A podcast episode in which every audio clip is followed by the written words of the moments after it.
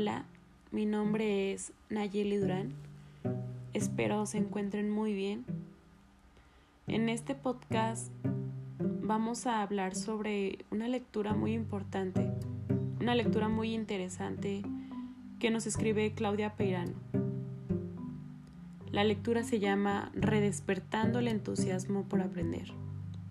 Y es que en estos momentos de pandemia hace mucha énfasis, hace mucha referencia sobre los desafíos que tiene un docente con sus alumnos. ¿Cuántos de nosotros no nos hemos preguntado, no nos hemos cuestionado qué pasará después? ¿Cómo es que un niño, un alumno, puede seguir estudiando si la crisis en la que estamos está muy difícil? Claudia nos comienza con la lectura, nos hace pensar, ¿qué sentirá una niña latinoamericana ante el encierro por la pandemia? Y pienso yo que no necesariamente una, una niña latinoamericana, sino que pues en todo el mundo. Haciendo énfasis aquí en México, sabemos que la educación está muy dispersa, está muy muy difícil. Y los que somos docentes sabemos eso. Sabemos que era muy complicado y sabemos que ahorita es más, es peor. La escritora Claudia nos comenta y nos hace diferentes preguntas. ¿Qué factores afectan la posibilidad de que vuelvan a tener clases con sus compañeros? ¿Cuáles serán los sueños de nuestros alumnos? ¿Qué habrá cambiado en su comunidad? Y yo creo que para todos ha cambiado. Yo creo que absolutamente nadie sigue estando igual como era antes. Sabemos bien que la creación de un entorno que entusiasme a un niño es algo muy difícil, es algo muy desafiante los que somos docentes antes sabemos que tenemos muy escasa esa, esa inspiración en nuestros alumnos. La, la escritora nos comenta que puede haber personas que continúen como siempre. Hay autoridades que esperan que aparezca una vacuna para volver a la página en la que estábamos y que pase como si nada. Y yo creo que sí, yo creo que hay docentes en, en el mundo en donde dicen, ay, todo esto pasará y ya cuando regresemos a clases, ya cuando estemos en el aula. Claro, se espera, se espera estar en el aula, se espera que, que podamos estar ahí con nuestros niños, pero yo considero que no, no va a ser nada igual, claro que no pienso que ahorita es cuando las mamás, los papás, incluso los alumnos valoran demasiado estar en la escuela. Ahora sí es despertar y ojalá volvamos a la escuela, ¿no? Es increíble cómo nos cambió la vida de la noche a la mañana. Los que somos docentes, los que estudiamos para docentes, tenemos unos desafíos tan, tan, tan, tan, tan grandes en nuestra carrera. Y uno de ellos es esto, es el entusiasmo. ¿Cómo, cómo le, le hacemos ver a un niño que el aprendizaje es significativo? Que el aprendizaje lo tiene que acompañar a todos lados. ¿Cómo le metemos el entusiasmo? Bien, pues la lectura nos comenta esto, ¿no?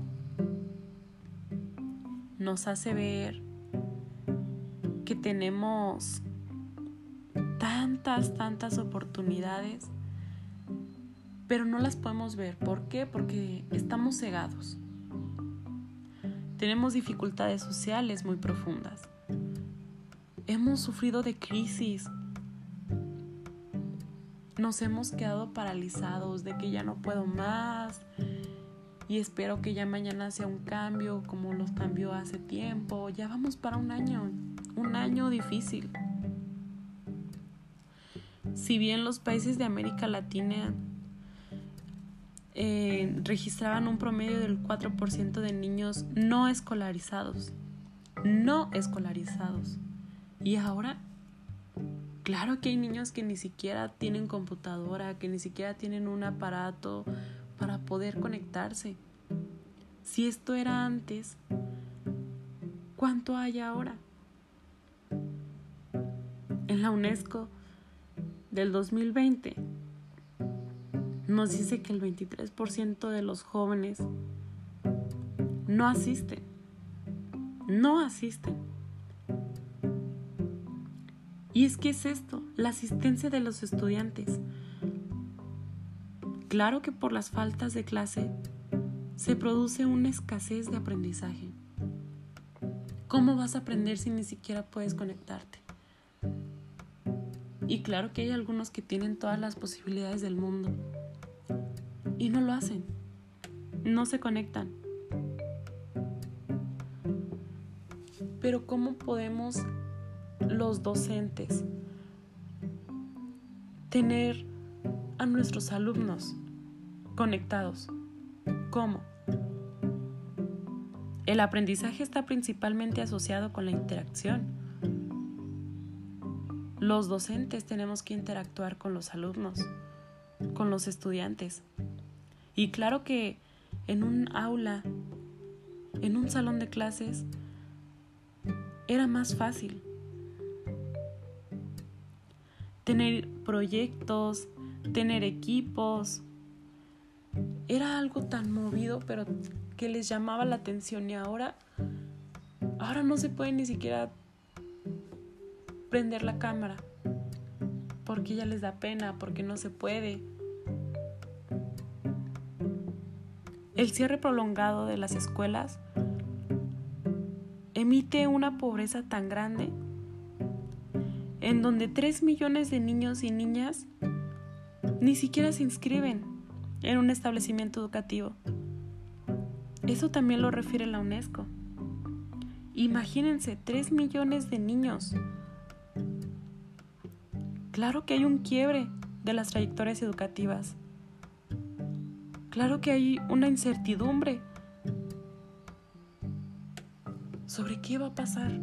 Si antes teníamos un rezago, ahora tenemos ¿Cómo se le puede llamar a esto?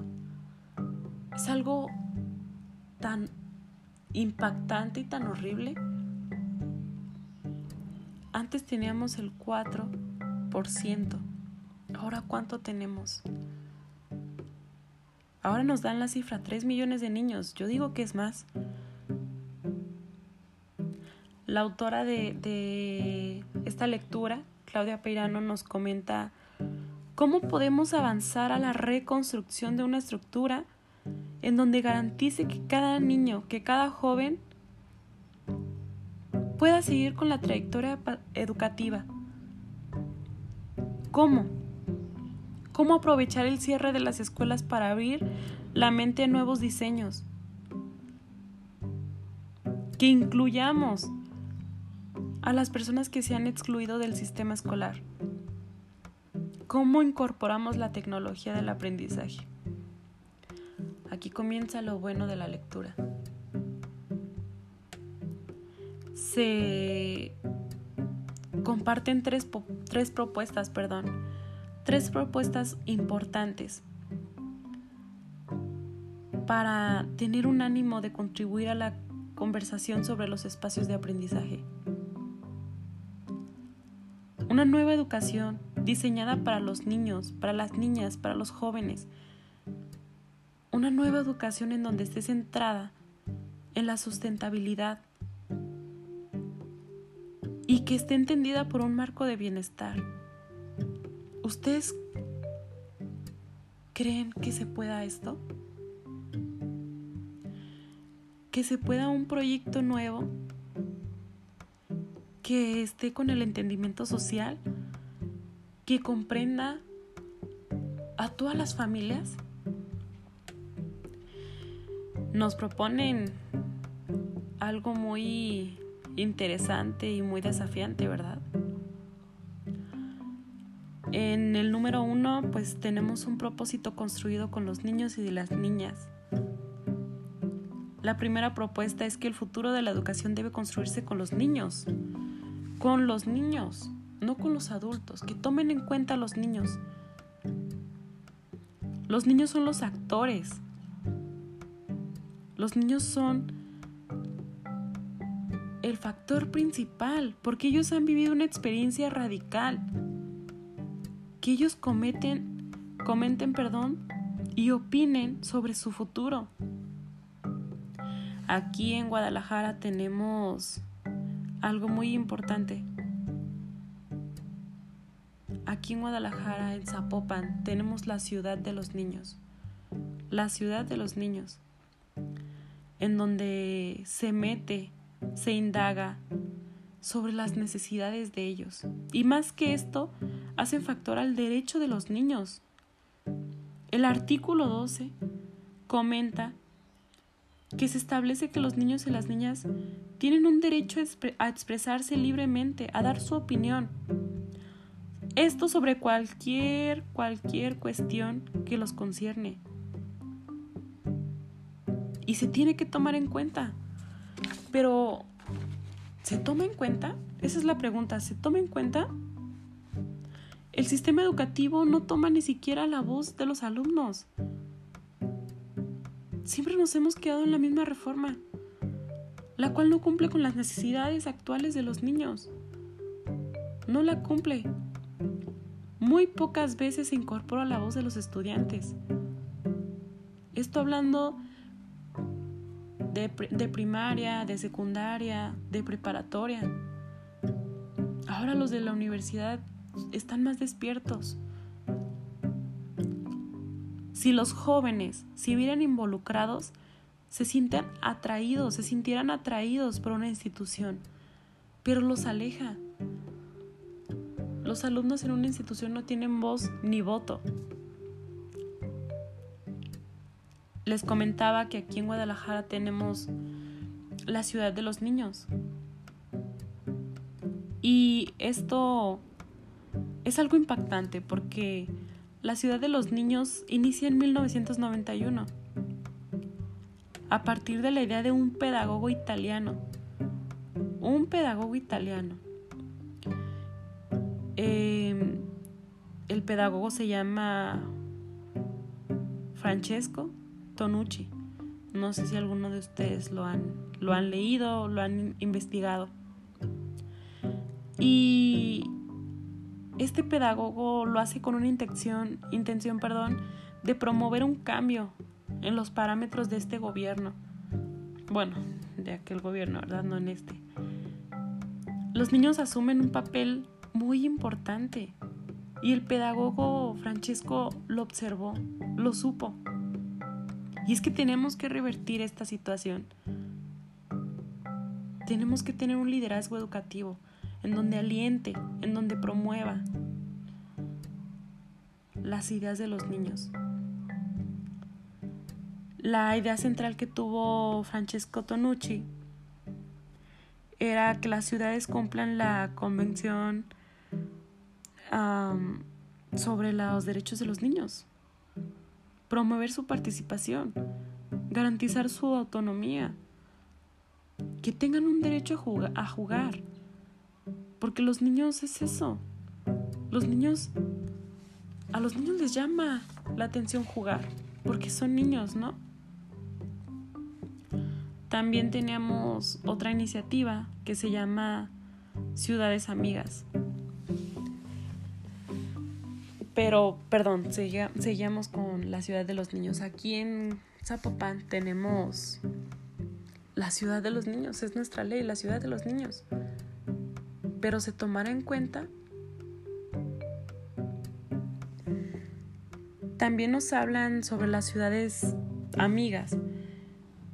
Y no necesariamente debe de ser ciudades, sino pueblos, comunidades, en donde se tomen las necesidades de los niños. El cambio de hábitos debido a esta cuarentena ha ido de la mano de algunos riesgos, de muchos riesgos. Y es esto, estas dos iniciativas en donde nos hablan de los niños, en donde nos hablan de cómo podemos llamarles la atención, de cómo podemos comprometerlos. Y estas dos propuestas nos llaman y nos dicen sobre sobre los niños son lo primero que debe existir. Los niños son el futuro, el futuro. Y se deben de tomar en cuenta. Esta lectura hace una, un gran énfasis en ellos, porque la pandemia ayudó a realizar una revisión a la educación de cómo estábamos, en donde podamos desarrollar un enfoque que sustente cómo, cómo podemos levantar el ánimo de ellos. Un enfoque sustentable, equitativo. Se proponen tres elementos con estas iniciativas. Porque pues poco sabemos sobre la capacidad de cada país, ¿verdad? Pero se propone tener una relevancia, una innovación pedagógica. Ahorita los pedagogos somos grandes. Los pedagogos estamos para cambiar. La forma de aprender debe ser a través del ejemplo y la acción. Y esta lectura nos comenta eso. Nos comenta que para obtener un cambio en el proceso de aprendizaje se requiere una innovación pedagógica así como una labor docente que esté actualizada y que no esté atrás. Para tener una, innovación se necesita una enseñanza, un aprendizaje que esté enlazado. La segunda propuesta es innovar en el proceso de enseñanza. Es esto. Y el tercero es abordar la educación como una dimensión del bienestar de los niños. Esta lectura nos hace pensar en ellos,